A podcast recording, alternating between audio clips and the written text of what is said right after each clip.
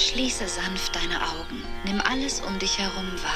Du kannst das, du machst das jetzt. Go, go, go.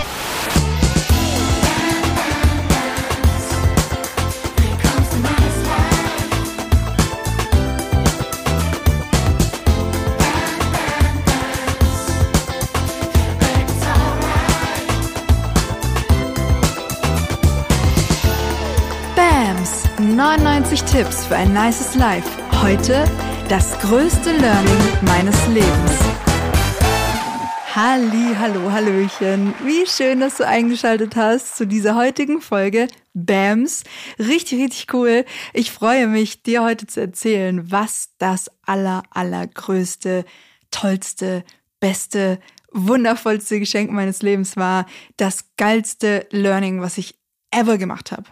Also ohne Witz, diese Folge heute wird was ganz Besonderes für mich auch, weil ich irgendwie so dankbar bin, dass ich das erfahren durfte. Man kann wirklich sagen, dass das, worüber ich heute sprechen werde, mein Wendepunkt war in meinem ganzen Leben. In meinem ganzen, ganzen Leben. Und ich freue mich sehr, dass du eingeschaltet hast und dass ich das mit dir heute teilen darf.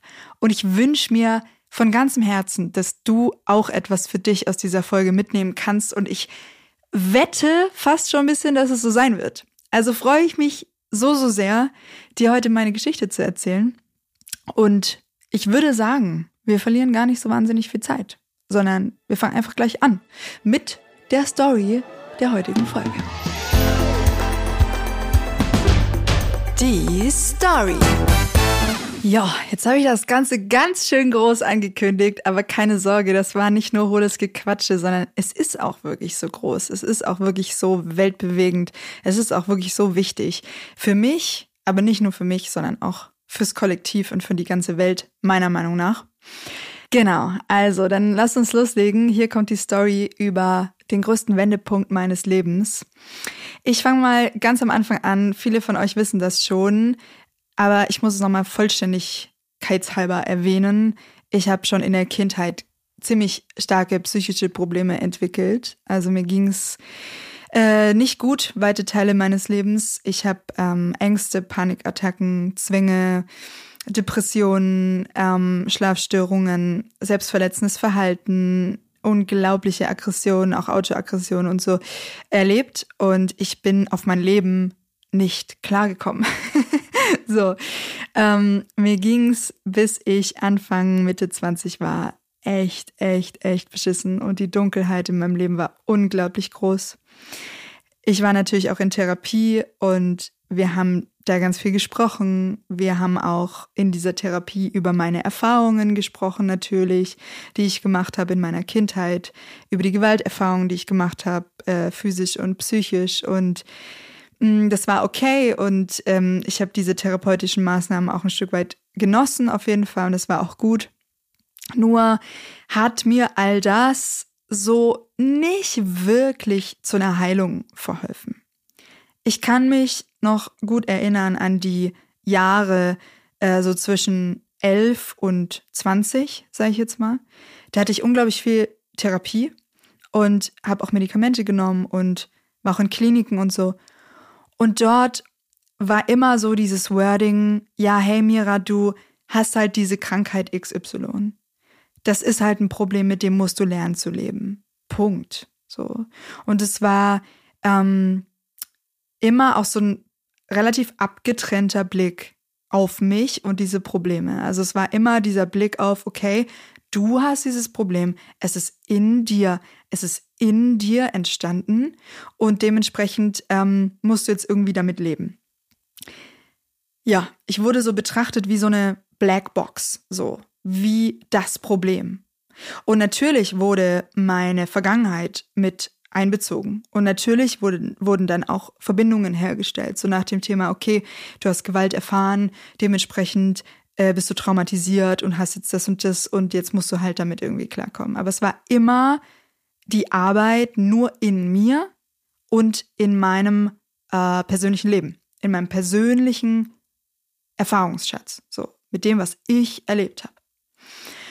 Und ja, das kam mir damals schon in der Jugend, ich kann mich erinnern, irgendwie falsch vor.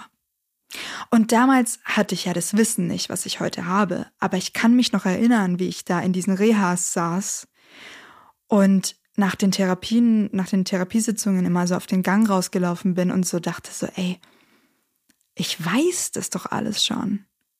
Ich weiß doch, dass ich unglaublich große Verlustängste habe, weil mein Vater mich in dem und dem Moment allein gelassen hat. So.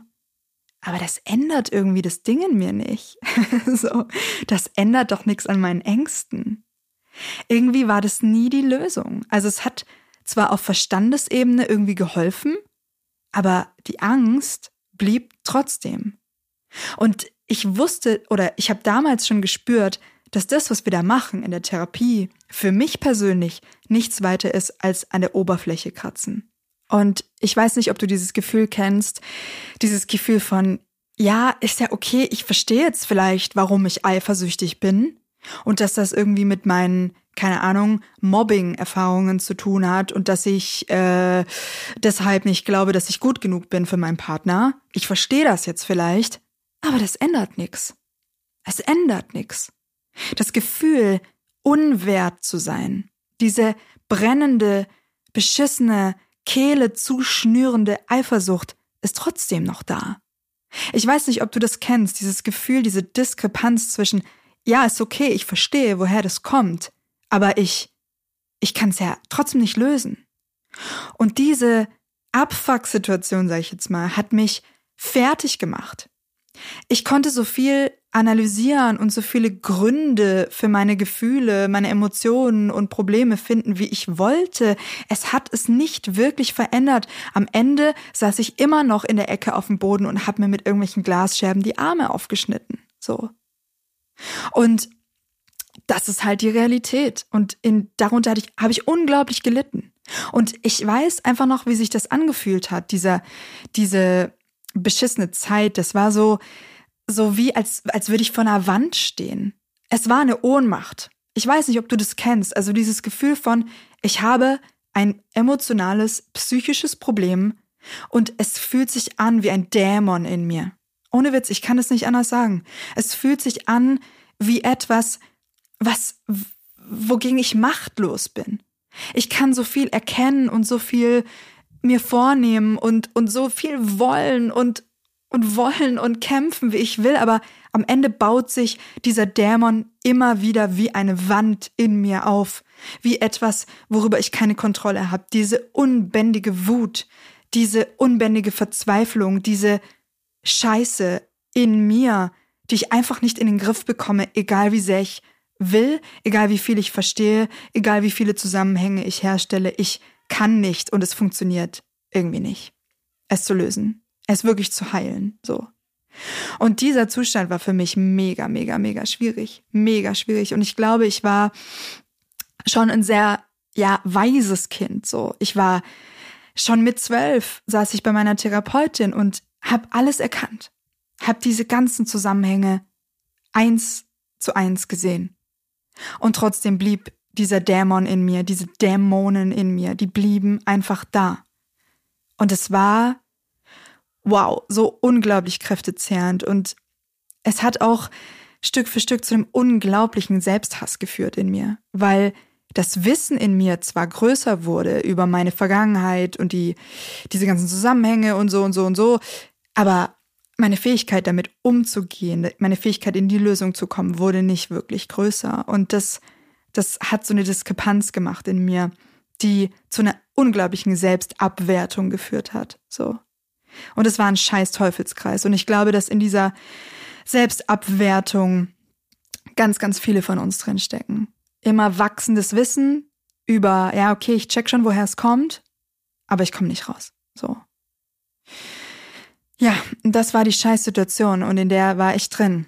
Und ähm, ehrlich gesagt wäre ich wirklich, wirklich oft, oft, oft genug fast daran zerbrochen. Und mein Zustand war so übel, Alter, dass ich richtig dankbar bin, dass ich geführt wurde an den wesentlichen Momenten, in denen ich in der Gegend umhergeirrt bin, nenne ich es jetzt mal, ähm, in meiner Jugend, ausgerissen von zu Hause, in großen Städten alleine, ohne Obdach, ohne ohne Zuhause, ohne Kontakt zu verantwortungsvollen Menschen, ähm, in, im Nachhinein, wo ich wirklich sage, sehr, sehr gefährlichen Situationen auch. Und ich bin sehr dankbar, dass da irgendjemand oder irgendetwas die schützende Hand über mich gehalten hat, sodass ich, Gott sei Dank, ähm, nicht irgendwann mal komplett unter die Räder gekommen bin. Und es war wirklich oftmals kurz davor. Ich habe mir mehrmals versucht, auch das Leben zu nehmen. Und ähm, ich bin dankbar, dass ich noch hier bin. Und dementsprechend möchte ich dir jetzt erzählen, warum ich noch hier bin und was dieser Wendepunkt war. Was war dieses größte Learning? Was durfte ich dann erfahren, was mich aus all der Scheiße rausgeholt hat? Der Bams der Woche.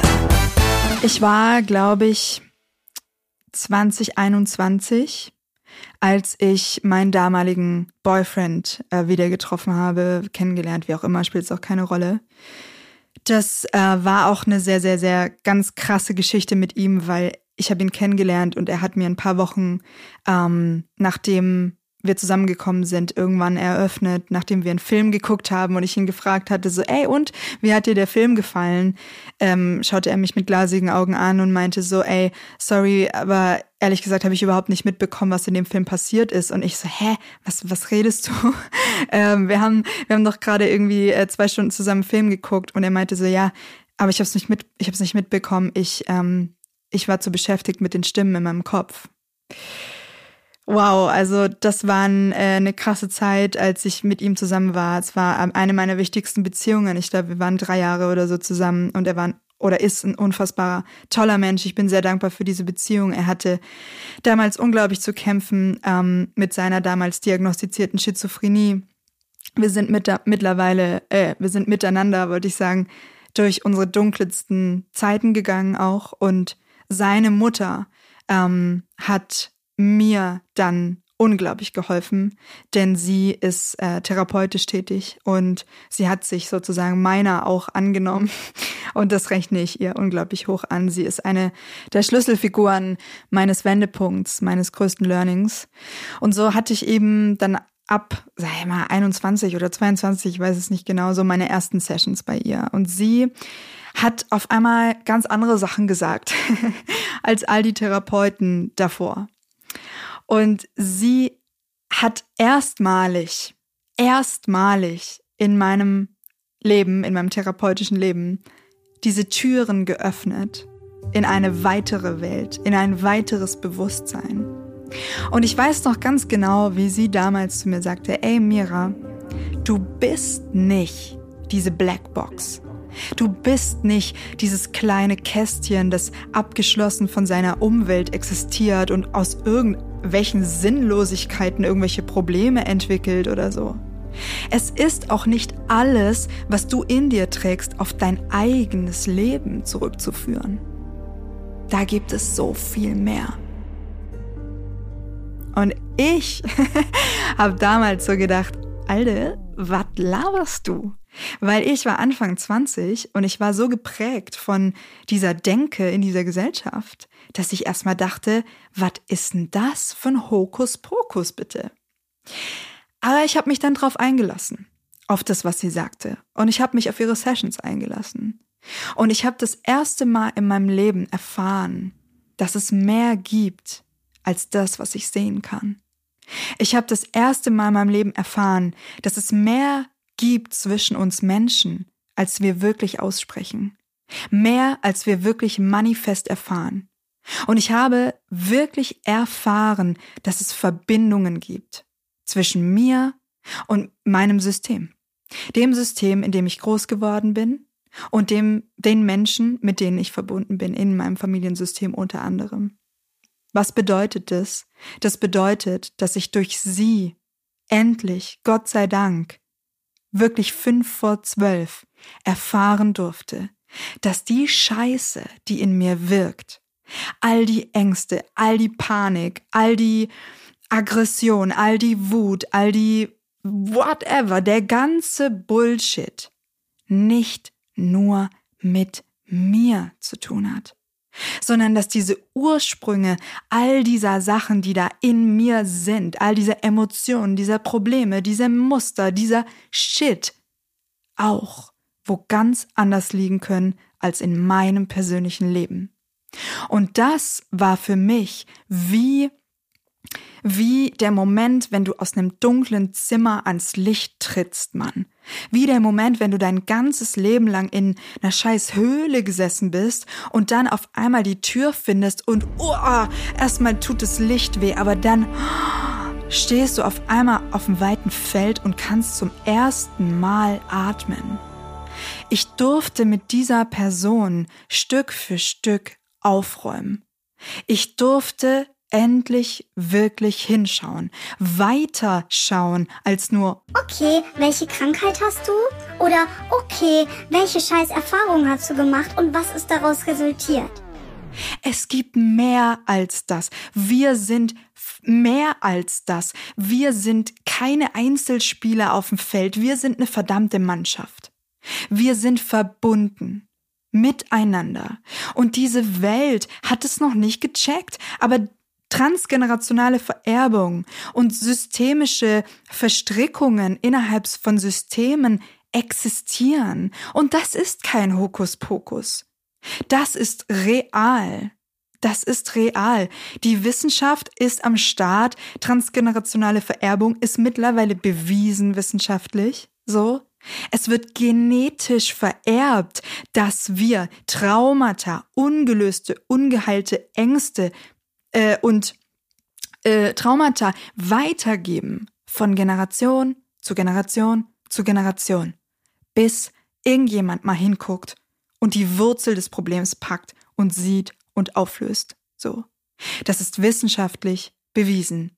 Es ist seit 2019 die systemische Therapie ein äh, anerkanntes Psychotherapieverfahren.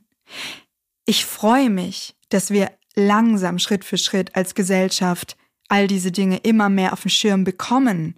Aber es ist auch höchste Zeit. Weil dieses Denken, dass wir irgendwelche sinnlosen Krankheiten tragen und ansonsten sind wir aber arme Opfer, die ja nichts damit zu tun haben und so, ist einfach überholt, Mann. Und deswegen bin ich unglaublich dankbar, dass ich das erfahren durfte und dass ich dann mit ihr gemeinsam aufräumen durfte. Und wir haben, I don't know, einige Jahre miteinander gearbeitet und wir haben alles, was da in mir war, dieser ganze Shit, wenn wir ihn komplett auf links gekrempelt, Mann. Und wenn ich das erzähle, ich weiß nicht, ob ihr das in meiner Stimme hört, ich bin unglaublich gerührt und so dankbar. Mein Herz ist 300 Milliarden Meter weit offen und es gibt, glaube ich, nichts, wofür ich so dankbar bin, als für diese Möglichkeit, das aufzuräumen. Und ich kann euch ja mal an einem Beispiel erzählen, was wir da so aufgeräumt haben, dass es für euch vielleicht ein bisschen greifbarer wird und ihr vielleicht verstehen könnt, worum es denn da genau geht. Ähm, ich habe zum Beispiel, also eine Sache, mit der ich extrem gekämpft habe, war Ängste, alleine zu sein.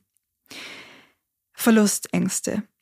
Diese Verlustängste waren bei mir irgendwann so stark, dass ich nicht in der Lage war, mich von Menschen zu verabschieden.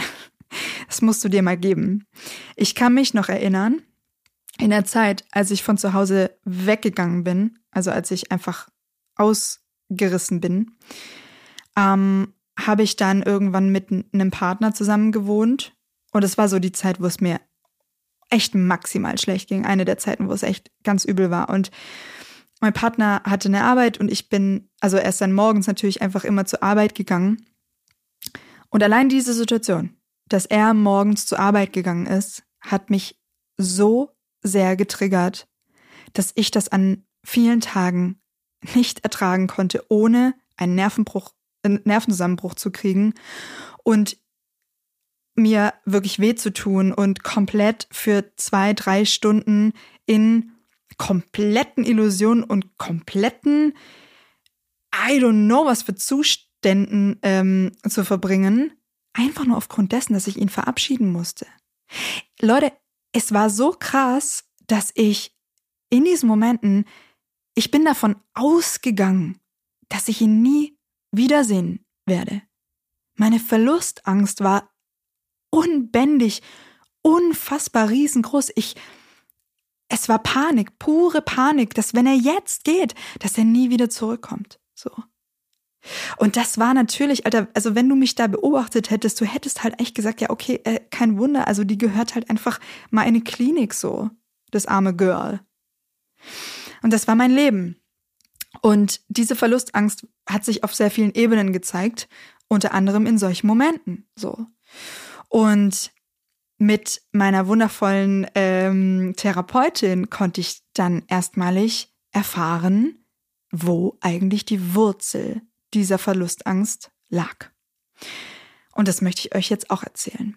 Denn diese Verlustangst, diese Panik, diese unglaubliche Verzweiflung war nicht meins.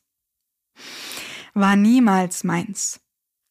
Ähm, ich möchte dir die Geschichte erzählen von meiner Großmutter. Meine Großmutter ist damals ähm, aufgewachsen in der heutigen Tschechei, im Sudetenland. Es war damals Deutschland. Und sie hat dort gelebt mit ihren beiden Geschwistern und mit ihren Eltern. Und dann begann der Zweite Weltkrieg, den die dort in dem Ort, wo sie waren, relativ, ich nenne es jetzt mal unbeschadet, äh, überstanden haben. Das Einzige, was irgendwann passiert ist, dass gegen Kriegsende ihr Vater eingezogen wurde. Aber ansonsten haben die nicht so wahnsinnig viel davon mitbekommen, soweit ich weiß. Dann war der Krieg aber irgendwann mal zu Ende und die Russen kamen. Und jeder, der von euch ein bisschen was über Geschichte weiß, weiß, dass das auch eine sehr, sehr schwere Zeit war für die Bevölkerung weil natürlich die Rachlust, nenne ich es jetzt mal, der russischen Armee unglaublich groß war an der deutschen Bevölkerung. Das bedeutet, dass ähm, der Vater meiner Großmutter dann nicht da war. Der wurde eingezogen Ende des Krieges und die russische Armee kam dann. Und das hat dazu geführt, dass die Frauen in der Familie meiner Großmutter unglaublich viel Leid erlebt haben. Äh, die Überfälle der russischen Armee auf die Bevölkerung war sehr, sehr, sehr, sehr, sehr gewaltvoll und es kam zu vielen unglaublich schlimmen Übergriffen und auch Vergewaltigungen der Frauen vor Ort und, und, und. Die, sowohl die Mutter als auch die Großmutter meiner Oma haben das erlebt und beide haben sich kurze Zeit nach dieser Invasion, nenne ich es jetzt mal, das Leben genommen. Meine Großmutter war zu diesem Zeitpunkt 17 Jahre alt. Sie hatte eine Schwester, die glaube ich ein Jahr jünger war und sie hatte einen Bruder, der ein Jahr alt war zu dem Zeitpunkt. Stellt euch mal kurz diese Situation vor. Allein das ist schon abgefuckt genug. Doch es ging dann noch weiter. Ähm, viele Deutsche haben dann, es war ja dann nicht mehr Deutschland, ähm, das Land verlassen müssen. Meine Oma ist, ich weiß nicht genau aus welchen Gründen, aber noch dort geblieben. Das Haus der Familie wurde aber besetzt. Und dann ähm, geschah eine Geschichte, die meine Oma mir dann äh, aufgrund meiner Aufarbeitung der systemischen dann irgendwann am Telefon erzählt hat und sie meinte zu mir so, ey, es hat eines Tages an der Türe geklingelt. Ich habe aufgemacht und da standen zwei Männer, ein älterer und ein jüngerer. Und ich habe diesen Jüngeren angeschaut und ich sage dir, O-Ton, das war wie ein Schlag. oh mein Gott, es war so süß, wie sie das erzählt hat. Es war wie ein Schlag, ne? Sie hat sich auf den ersten Blick verliebt in diesen jüngeren Mann, mein Opa, der dort vor der Tür stand. Und es begann eine wundervolle Liebesgeschichte. Sie erzählte mir das so rührend. Sie meinte so, sie war so verliebt und er auch in sie und es war die wahre, wahre Liebe. Damals wurden die Deutschen dann in der Tschechei sehr, sehr, ich nenne es mal aussätzig behandelt. Also alle Deutschen, die dann noch dort geblieben sind, mussten so weiße Armbinden tragen, dass sie auch als Deutsche zu erkennen waren und sie wurden echt auch krass, ähm, ja, äh, geächtet, so, so hat sie das zumindest erzählt. Und dann meinte sie, und weißt du was, der ist trotzdem mit mir ins Kino gegangen. Der ist trotzdem, trotz der Armbinde, ist der mit mir ins Kino gegangen. Und ich dachte so, wow, also das kam so richtig rüber. Die waren unglaublich verliebt. Sie wurde dann auch schwanger. Sie haben auch einen Sohn dann bekommen äh, und haben auch zusammen gelebt. Dieses Kind ist, das, ist dann sehr, sehr früh leider gestorben. Und dann wurde meine Oma erneut schwanger mit meinem Vater. Und dann hat sich aus irgendeinem Grund, und ich weiß nicht genau wieso, die Situation verändert, sodass meine Oma nach Deutschland ausreisen musste oder wollte. Ich weiß es nicht genau. Und das war 1949. Und sie musste da irgendwie ausreisen. Und die Liebe zu meinem Opa war ja so, so groß, dass die beiden sich natürlich unter Schmerzen voneinander verabschiedet haben. Aber es ganz, ganz klar war und es gab einen klaren Plan, dass mein Opa schnellstmöglich nachkommen würde. Schnellstmöglich zu ihr. Ähm, sie war hochschwanger, sie ist nach Deutschland 1949 und sie hat sich unter Tränen verabschiedet und wusste, okay, sie wird ihn dann bald wiedersehen. Ja, sie ist nach Deutschland und das war der Moment, als sie mein Opa das letzte Mal gesehen hatte. Er ist nie nachgekommen. Sie hat ihn im Jahr 1949 das allerletzte Mal gesehen. Wow. Und wenn ihr euch vielleicht vorstellen könnt, was das bedeutet, 1949 als unverheiratete Frau, junge Frau, wie alt war sie? Ich weiß es nicht, unter 20 vielleicht sogar, I don't know, in Deutschland anzukommen, nach Kriegsdeutschland. Alter, ich krieg Gänsehaut am ganzen Körper, hochschwanger, niemand am Start. Dann könnt ihr euch vielleicht vorstellen, wie groß die Verzweiflung ist, einer jungen Mutter in dem Fall. Und wie schlimm es für meine Oma gewesen sein muss, auch meinen Vater nach der Geburt ins Kinderheim zu geben. Uff, ich könnte an der Stelle wieder weinen, weil ich so eine Empathie habe für diese Geschichte. Mein Vater hat die ersten drei Lebensjahre im Kinderheim verbracht und meine Oma konnte ihn dann erst wieder zu sich holen, als sie einen Mann gefunden hatte, einen Stiefvater. Für meinen Vater. Ja, wahnsinnige Geschichte. Ähm, unter anderem habe ich diese Geschichte aufgearbeitet, als ich ähm, mit meiner Therapeutin gearbeitet habe, Anfang Mitte 20. Und es war krass. Und ich habe festgestellt und endlich äh, erkennen dürfen, dass diese unglaubliche Verlustangst, die ich in mir hatte, diese unglaubliche Verzweiflung, diese Sehnsucht, diese Sicherheit, oh Gott, ich werde den doch nicht wiedersehen, wenn ich den jetzt hier verabschiede, ja, dass das niemals meins war. Dass das niemals meins war. Sondern dass das eine transgenerationale Vererbung war. Eine Verstrickung mit meiner Großmutter. Ein übernommenes Thema, ein übernommenes Programm, übernommene Emotionen, übernommene Gefühle, übernommene Ängste. Und ich konnte endlich diese Sache bei der Wurzel packen und konnte es auflösen. Nicht mit einem Fingerschnips, nein, aber Stück für Stück für Stück. Und das war für mich wie endlich wieder atmen können. Diese Wand der Dämonen hat sich Stück für Stück in mir verkleinert. Ich habe endlich die Kontrolle zurückbekommen über das, was in mir geschieht. Und das mit meiner Oma und der Verlustangst ist ein Beispiel. Ein Beispiel, ein Beispiel von Hunderten. Von so, so vielen Themen, die ich aufräumen durfte. In meiner Familiengeschichte väterlicherseits, in meiner Familiengeschichte mütterlicherseits, in whatever, Alter, ich bin immer noch dabei. Und was meine ich also mit diesem größten Learning, mit diesem Wendepunkt in meinem Leben? Das größte Geschenk, was ich in dem Moment erfahren habe und bekommen habe vom Leben, ist das Bewusstsein darüber, wo genau ich ansetzen kann. Und dass ich mehr bin als diese kleine Box, dass ich mehr bin und dass ich, also dass auch meine Innenwelt so viel reicher ist und dass es eben nicht damit aufhört, Medikamente zu schlucken oder in meinem eigenen Leben nach Trauma zu forschen. Da hört es nicht auf, sondern da fängt es an. Und dann geht es weiter in die weite, weite Welt des Familiensystems hinein. Ja.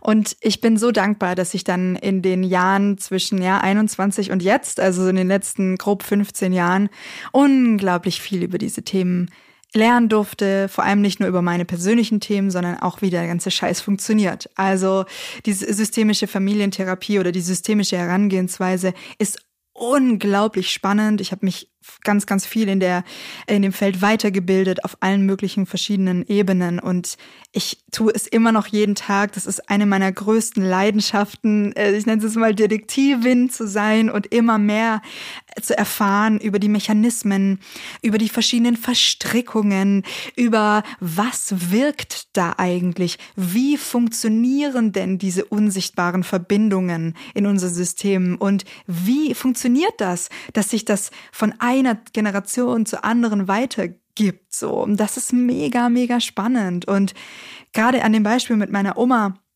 kann man das halt so super gut sehen. Das Thema Verlustangst liegt bei ihr in ihrer Geschichte. Es liegt aber auch im Leben meines Vaters, der natürlich nicht nur seine Mutter verloren hat, als er ins Heim ging, sondern auch seinen Vater nie kennengelernt hat. Auch da ist ein ganz großes Thema von Verlust.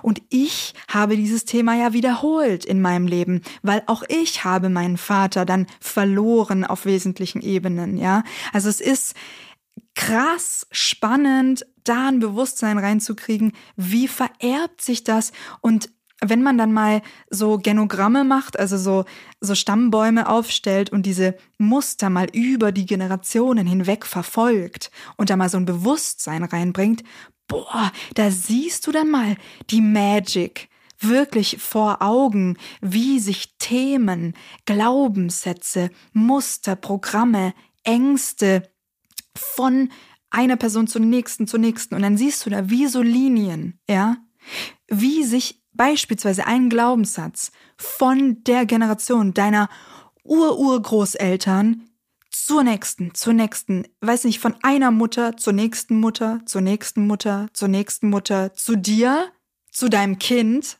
im dümmsten Fall, weiter vererbt und sie alle haben, zwar mit unterschiedlichen Geschichten, aber dieselbe Wurzelproblem am Start dieselben Glaubenssätze, dieselben Emotionen, dieselben Schmerzen, dieselben Narben. Das ist so krass. Und es ist höchste Zeit, dass wir das endlich checken, weil es ist ein Wendepunkt und es ist ein Gamechanger und es ist wie der berühmte Moment im Höhlengleichnis, wenn du ans Licht trittst und verstehst, oh, krass, Alter. Meine Eifersucht ist nicht nur etwas, mit der ich alleine irgendwie klarkommen muss, äh, weil das mein Problem oder im besten noch, im besten Fall noch meine Schuld ist. Nein, Mann. Deine Eifersucht kann ihren Ursprung in einem komplett anderen Leben haben als in deinem. Und das ist so heftig.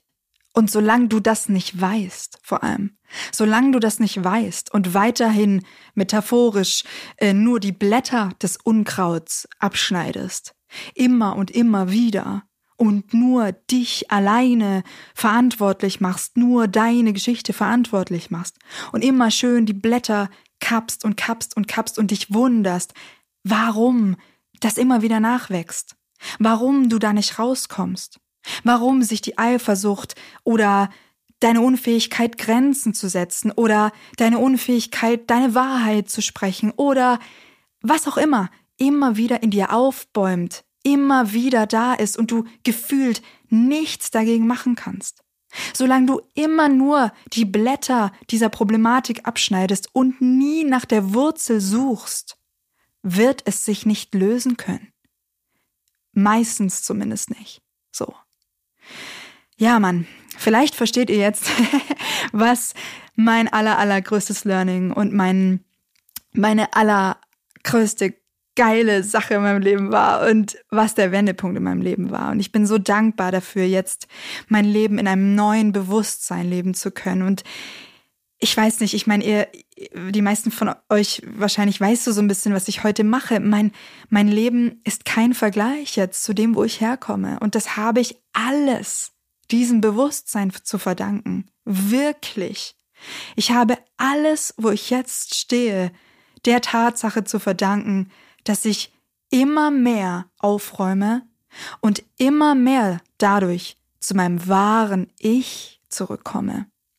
Und es ist manchmal auch heute noch echt mind-blowing. Es ist wie eine Schicht nach der anderen, die ich abstreife, eine Schicht nach der anderen, die ich ausziehe, einen vergammelten Pulli nach dem anderen, den ich loswerde und in die Ecke pfeffern kann, um endlich ich zu werden. Endlich ich nackt und pur und, und, und frei und gut und lichtvoll, wie ich eigentlich bin. Weil ich bin eigentlich als Licht, als freies Wesen, als schönes, glückliches Kind auf diese Welt gekommen. Als ich hier gelandet bin auf diesem tollen Planeten. Und dann habe ich mir Stück für Stück ein Schuh nach dem anderen angezogen. Aus einer falsch verstandenen Art von Liebe. Und so funktioniert es mit dem, mit dieser transgenerationalen Vererbung auch, dass das einfach ähm, ja ein, ein Mechanismus ist, dass Kinder, die ja Schwämme sind, die lichtvolle Schwämme sind, alles aufnehmen, was sie spüren. Und zwar auch Unsichtbares eben.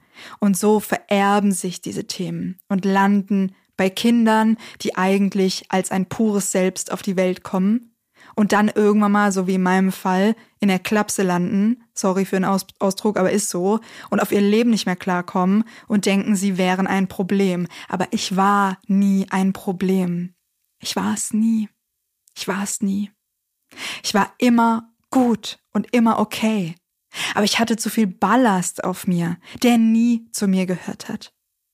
Und diese Unschuld wiederzufinden, diese Freiheit, diese Freude am Leben, dieses Glück letztendlich, das ist es, was mir dieser Wendepunkt gebracht hat. Und ich bin, oh, glaub mir, jeden Tag so to the max dankbar dafür. Ja, und ich bin natürlich auch immer noch im Prozess. Und das Geile ist, am Anfang, also Anfang 20, war das vielleicht einfach auch mega schwer, da erstmal reinzukommen. Und natürlich ist das auch kein Zuckerschlecken. Also das ist natürlich auch, ich sag jetzt mal, äh, teilweise anstrengend oder es tut teilweise auch weh, weil du natürlich diesen Schmerzen in dir auch nochmal begegnest, wenn du sie löst. Aber irgendwann, Schritt für Schritt, Stück für Stück, kommt da auch mehr Leichtigkeit rein. Und mittlerweile, sage ich dir ganz ehrlich, macht mir diese ganze Sache einfach nur unglaublich viel Spaß. So. Mittlerweile habe ich so ein, ich nenne es mal, weites Bewusstsein für die wirkenden Dinge in mir, dass ich, ja, dass das, dass das total Spaß macht und dass ich da, dass ich meinen Alltag schon gar nicht mehr abgetrennt von diesem Bewusstsein erlebe, sondern dass ich mittlerweile die Fähigkeit habe, zu erkennen, dass das, was ich spüre, das, was ich fühle und das, was ich auch erlebe, nicht nur mit mir zu tun hat. Und dementsprechend bin ich immer noch ähm, da dran. Also es gibt da gar kein Ende, glaube ich, also in diesem Bewusstseinsprozess. Ähm, ich habe zwar vielleicht die krassesten, heftigsten Dinge so ein Stück weit jetzt aufgearbeitet, aber auch immer noch äh, liebe ich das, mit dieser äh, Sichtweise mein Leben zu betrachten, Tag für Tag. Also egal, was mir heutzutage passiert, ich schaue immer, wo kommt's denn her? Was ist es denn wirklich? Und wo zieht diese Wurzel denn ihre unsichtbaren Fäden hin? Also ich habe erst vor kurzem noch mal so eine richtig geile Schicht lösen können in Bezug auf meine Beziehung, hm, was das Thema Unwertsein angeht. Ich habe immer in meinem Leben mich so unwert geführt, äh, gefühlt in Beziehungen und habe so unglaubliche Eifersucht gehabt und so. Und äh, erst vor kurzem durfte ich wieder so einen richtig geilen Durchbruch machen und erkennen, dass ein riesengroßer Batzen dieses Schmerzes, den ich immer gefühlt habe, wenn ich eifersüchtig war auf meine Partner, dass das eigentlich nicht mein Schmerz war, sondern der meines Vaters. Weil der sich so unglaublich unwert gefühlt hat aufgrund dieses weggegeben werdens ins Heim damals oder gefühlt haben muss offensichtlich so. Und dass ich da so eine Loyalitätsthematik auch am Laufen hatte mit ihm und so und das ist so geil einfach mittlerweile kann ich mir das gar nicht mehr anders vorstellen und komme so halt einfach Stück für Stück immer mehr in eine Freiheit und kann dann natürlich auch meine Beziehungen ganz anders leben, als wenn ich dieses Bewusstsein nicht hätte. Und was für mich auch nochmal eine ganz, ganz wichtige Sache ist, hatte ich vorhin, glaube ich, schon mal kurz erwähnt, ich mache das natürlich nicht nur für mich, sondern ich mache das vor allem für mein Kind, weil in der Systemik ist es so, dass diese Themen eben, wie ich ja schon erklärt habe, von Generation zu Generation weitergegeben werden. Egal, ob ich das will oder nicht. Das heißt, ich habe die Verantwortung, das zu stoppen, das zu lösen. Und ich sehe mich als dieser Cycle Breaker, der die Aufgabe hat, an dieser Stelle zu sagen, stopp, ich möchte nicht, dass mein Kind irgendwann mal da sitzt und diese Dämonen in sich spürt. Ich möchte das nicht. Und auch wenn ich es nicht hundertprozentig verhindern kann, weil ich vielleicht nicht alles aufräumen kann, darum geht's nicht, aber ich möchte das machen, was ich kann, um mein Kind auch in eine größere Freiheit zu führen, so. Und ich möchte, dass mein Kind ein glückliches Leben führen kann. Und ich möchte nicht, dass mein Kind diese Verlustängste oder diese Aggressionen oder was auch immer weiterträgt in diese Welt hinaus. Ich möchte die Sache beenden. Und ich finde auch, dass es in der Verantwortung von uns allen liegt, das zu tun.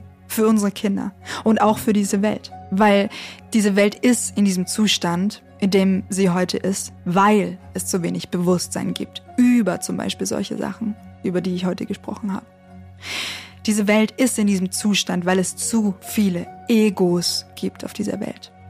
Und das ist genau das, was die Spiris wie Eckart Tolle oder wer auch immer mit Ego meinen. Alter Schmerz. Alter Schmerz, der von Generation zu Generation zu Generation weitergegeben wird. Alte Dämonen, alte ungelöste Kacke, Ängste, Traumata, alles Mögliche, was dann dazu führt, dass wir nicht die Menschen sein können, uns nicht so verhalten können, wie wir es eigentlich täten, wenn wir wir selbst wären. Wenn wir die reinen und puren Herzen und liebevollen Wesen wären, die wir waren, als wir auf diese Welt gekommen sind, die wir als Kinder waren. Deswegen sagen wir Kinder an die Macht oder lernt von den Kindern oder schaut den Kindern zu und so. Das liegt genau daran, weil die Erwachsenen sich nicht bewusst sind über die wirkenden Dinge in sich und deswegen viel zu große Egos haben, viel zu viel alten Schmerz. Und aus diesem alten Schmerz auch diese Welt und sich gegenseitig und ihre Kinder wiederum beschissen behandeln. Also, it's time, diese äh, Kreisläufe und diese Teufelskreise zu durchbrechen. Und deswegen freue ich mich auch mega, dass ich jetzt zum Ende dieser Sendung euch noch was mega, mega Cooles verkünden darf. Achtung, ich habe mir einige, einige Wochen Zeit gelassen, darüber nachzudenken. Und ich wusste ja schon sehr, sehr lang, dass ich unbedingt was zum Thema Systemik und transgenerationale Vererbung und so machen will. Aber ich wusste lange nicht so richtig wie. Und ihr wisst ja, es gibt schon ein paar BM-Seminare zur inneren Kindarbeit und, und, und, und, und. Und ich habe mir aber Zeit gelassen, um zu überlegen, okay, wie, wie kann ich all das, was ich in den letzten 15 Jahren gelernt habe, denn weitergeben? Also wie kann ich euch denn das Geschenk machen, all das, was ich lernen durfte, auch zu lernen? In welcher Form kann das denn zu euch kommen und so? Weil es ist komplex und es ist aber richtig geil und es muss zu euch kommen. Also habe ich mir da relativ viel Gedanken drüber gemacht und habe mir jetzt Folgendes überlegt. Wir werden zusammen auf eine kleine Reise gehen, du und ich, und wir werden uns zusammen dein Familiensystem angucken und wir werden dein System auf links krempeln und du wirst von mir alles erfahren, was ich auch weiß. Du wirst erfahren, und zwar auf eine sehr unkomplizierte und leichte Art und Weise, weil das ist ja mein Spezialgebiet, so dass das auch jeder versteht, wie diese transgenerationale äh, Vererbung wirklich funktioniert. Wir werden gemeinsam hinschauen und die Verstrickungen in deinem System finden, die am Ende zu deinen Problemen und deinen emotionalen, ich nenne es mal Dämonen oder Schwierigkeiten führen. Du wirst von mir ganz klar angeleitet, wie du das herausfindest. Du kriegst Material dafür und das Ganze wird erstmalig so stattfinden, dass wir das nicht an einem Termin machen, sondern es wird an drei aufeinanderfolgenden Terminen stattfinden, so dass du genug Zeit hast, weil es braucht auch Zeit und Raum, die Dinge in dir wirken zu lassen und vor allem wirklich intensiv das auf dein eigenes Leben zu übertragen. Also im ersten Termin werden wir miteinander die Basics klären. Ich werde dir erzählen und erklären, wie das überhaupt funktioniert. Ich werde dir ähm, Material mitgeben und werde dir erklären, wie du dein Genogramm machen kannst, also deinen systemischen Familienstammbaum, wie du dein System äh, untersuchen kannst nach den wesentlichen Hinweisen, die dann wiederum darauf hinweisen, wo Ursprünge liegen können von Themen und, und, und. Wir werden uns dabei auch wirklich um ganz konkrete Themen kümmern, die viele von uns betreffen, wie zum Beispiel das Thema Eifersucht, das Thema Verlustängste, das Thema, du kannst deine Grenzen nicht setzen oder deine Wahrheit nicht sprechen oder das Thema Wut, das Thema Aggression, das Thema enge Gefühle in dir, Unfreiheitsgefühle, Fremdbestimmungsgefühle und, und, und, und, und, und, und, Gefühle von Schuld und Scham und all das was in uns so kreucht und fleucht, die Unfähigkeit, Freude zu empfinden und Leichtigkeit und, und, und, und, und. Also du merkst schon, wir werden uns an diesen konkreten Themen entlanghangeln, so dass es für dich wirklich praktisch und haptisch umsetzbar und fühlbar wird. Wir werden auch konkrete Glaubenssätze miteinander besprechen und dann den Ursprung dieser Glaubenssätze in deinem System suchen und im besten Fall auch finden, sodass du nicht mehr das Unkraut an den Blättern abschneidest, sondern einmal die Wurzel zack, entfernen kannst. Das äh, werden wir alles miteinander machen. Ähm, Im ersten Termin gibt's ganz viele Erklärungen dazu und du bekommst super viel Material.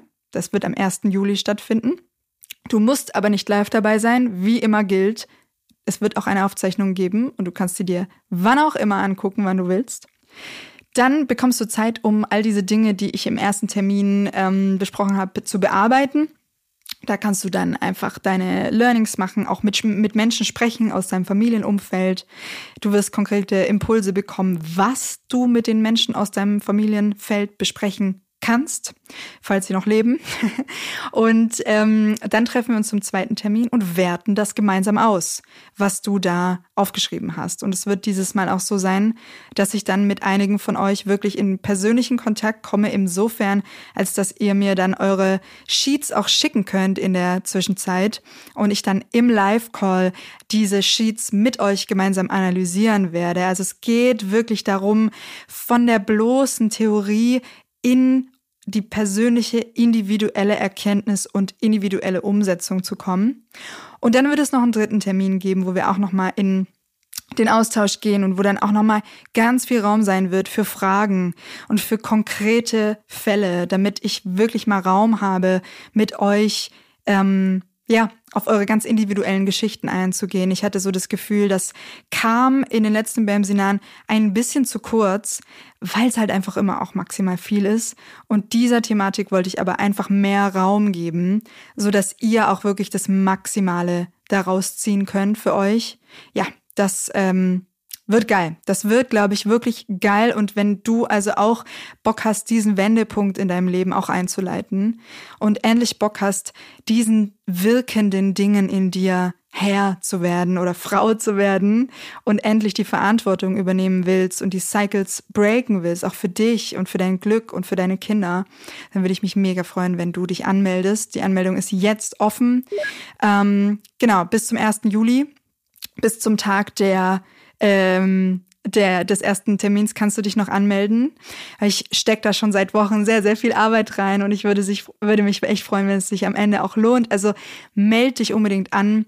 Wenn bei dir diese Wochen im Juli schon relativ voll sind und du sagst, du kriegst es irgendwie nicht, nicht so richtig unter, weil du vielleicht im Urlaub bist oder so, melde dich trotzdem an, weil es wird danach auf jeden Fall teurer so. Jetzt ist der beste Moment, dich anzumelden für den besten Preis. Und selbst wenn du es dann erst in zwei Jahren guckst, dann hast du es und dann besitzt du es und kannst auf jeden Fall loslegen. Wann auch immer du willst. Auch erst im Herbst oder wann auch immer. Ja, äh, genug der Werbung. Ich würde mich wirklich freuen, euch da begrüßen zu können, weil ich weiß, dass ich all die Scheiße in meinem Leben nicht gefressen habe, nur damit ich selber glücklich werde, sondern ich weiß mittlerweile, wozu ich hier bin. Und es zeigt auch wieder in jedem Coaching, was ich mache, wie wertvoll das ist, mit euch in Austausch zu kommen. Gestern hatten wir Elterncoaching.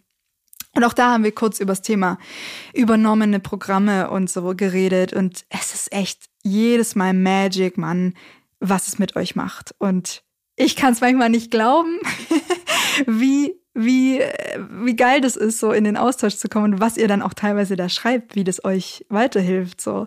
Aber ich bin natürlich mega dankbar und deswegen, ja, würde ich mich freuen. Du findest den Link ähm, in der Beschreibung, glaube ich, hier in den Show Notes und natürlich aber auch auf bams.de. So, liebe Leute, egal ob ihr beim Kurs dabei seid oder nicht, äh, ich danke euch von ganzem Herzen für eure Aufmerksamkeit. Voll schön, dass du dabei warst heute. Ich hoffe, du kannst was für dich mitnehmen und ich wünsche mir, dass du vielleicht auch durch diese Folge und spätestens natürlich durch den Kurs den Höhlenmoment sozusagen auch hast, diesen Moment endlich rauszutreten, ans Licht, endlich zu erkennen, wer du wirklich bist, weil du bist nicht dein Schmerz, weil oftmals ist es nicht mal deiner. Also, danke für deine Aufmerksamkeit. Mach's gut. Tschüssi.